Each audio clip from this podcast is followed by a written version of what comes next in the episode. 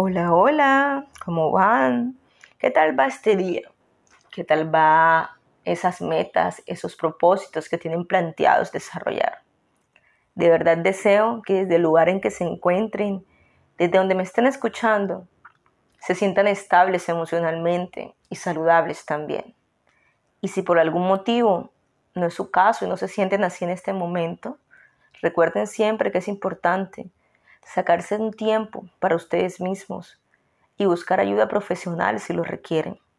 No están solos. Hay muchas personas que estamos de este lado para acompañarlos en su proceso. Como es costumbre, comparto con ustedes un tema relevante sobre la vida para tomar decisiones asertivas en torno a qué queremos desarrollar de acuerdo a nuestros intereses y también a nuestro proyecto de vida. Por ello, hoy quiero conversar con ustedes sobre un tema que considero desde mi perspectiva es importante, como todos los anteriores.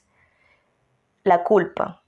Básicamente, esa culpa que solo existe en nuestra mente, que en nuestra cabeza se atraviesan cientos de pensamientos al día, pero que fuera de allí, fuera de nuestra cabeza, la realidad es la que cada persona percibe desde su posición y no es la misma para todo el mundo.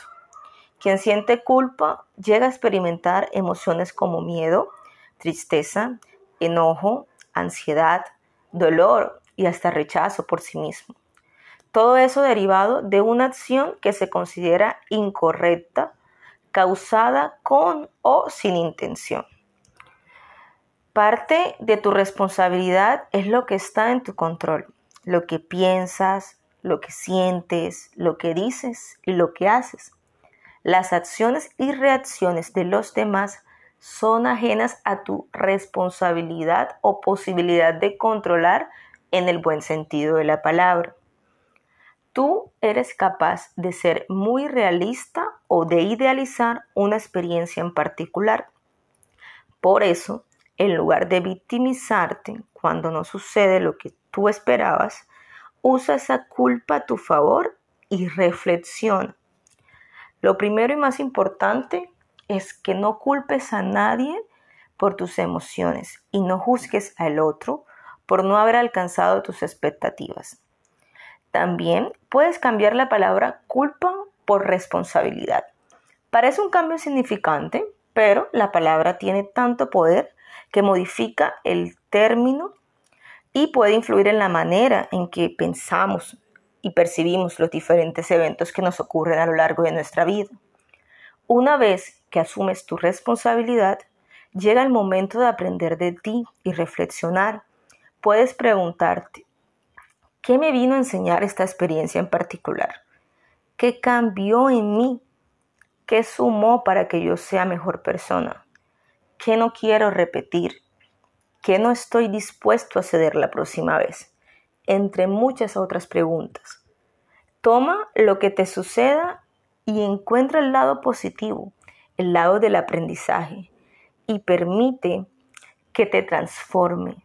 Tú mereces evolucionar, crecer, desaprender para aprender. Lo vivido siempre trae consigo un poco más de empatía. Tus errores o vivencias sirven también para que no juzgues a otros, porque ahora eres capaz de comprender mejor cuando alguien pase por algo similar. Lo que pasó ya no se puede cambiar. Así fue y listo. Lo que tienes ahora está delante y tú decides qué hacer con eso.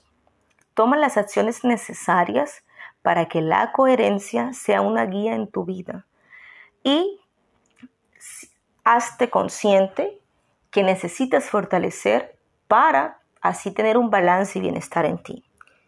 Todo lo que necesitas lo tienes dentro de ti.